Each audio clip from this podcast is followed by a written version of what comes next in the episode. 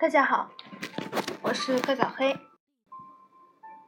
今天我们讲全球通史对世界历史的意义。苏联人民来说，五年计划是一件祸福兼有的事情。积极一面看，使国家经济、军事强大，大大有助于第二次世界大战中打败希特勒。五年计划把国家从落后社会变成现代社会。识字率一八九七年为二百百分之二十八点七，一九二六年百分之五十六点六。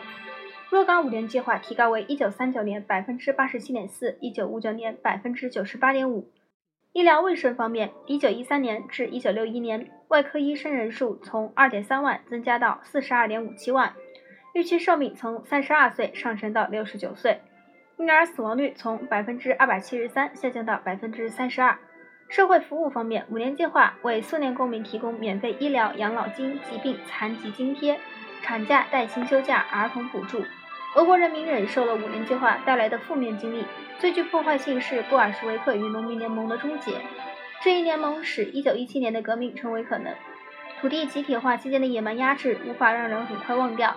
农民们不再与政府合作，他们将强加给他们的集体农庄视为外来的东西。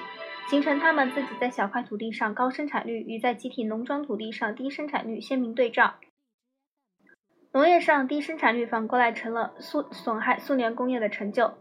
农业产出不足以消耗，不足以资助工业化所需的消耗，工厂工人受到榨取，被迫为一系列五年计划付出高额代价。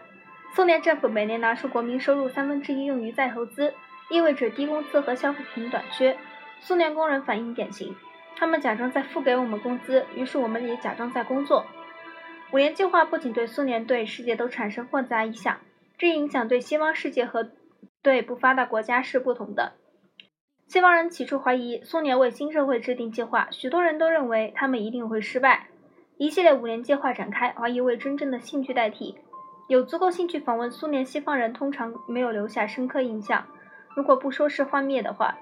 他们对苏联人的褴褛衣衫、单调食物、糟糕住房和稀缺消费品感到震惊。一党制政治结构中的个人自由缺乏，工会束缚，教育受统一管理，交友媒介受严格控制，使他们感到震惊。苏联五年计划取得成就，苏联社会在大多数西方人看来似乎并不是一个值得效仿的社会主义乐园。大多数西方人都承认，五年计划下的工业增长。如果没有苏联，就不可能为第二次世界大战中打败希特勒做出那么大的贡献。不发达世界中前殖民地各民族的反应不同，对他们来讲，苏联在三十年内从一个落后农业国转变世界第二大工业军事强国，这一惊人变化成为可能种种制度技术让这些民族极为关注。值得注意，苏联是一个欧洲大国，也是一个亚洲大国，边界从朝鲜起沿中国黑龙江、蒙古、中国新疆、阿富汗。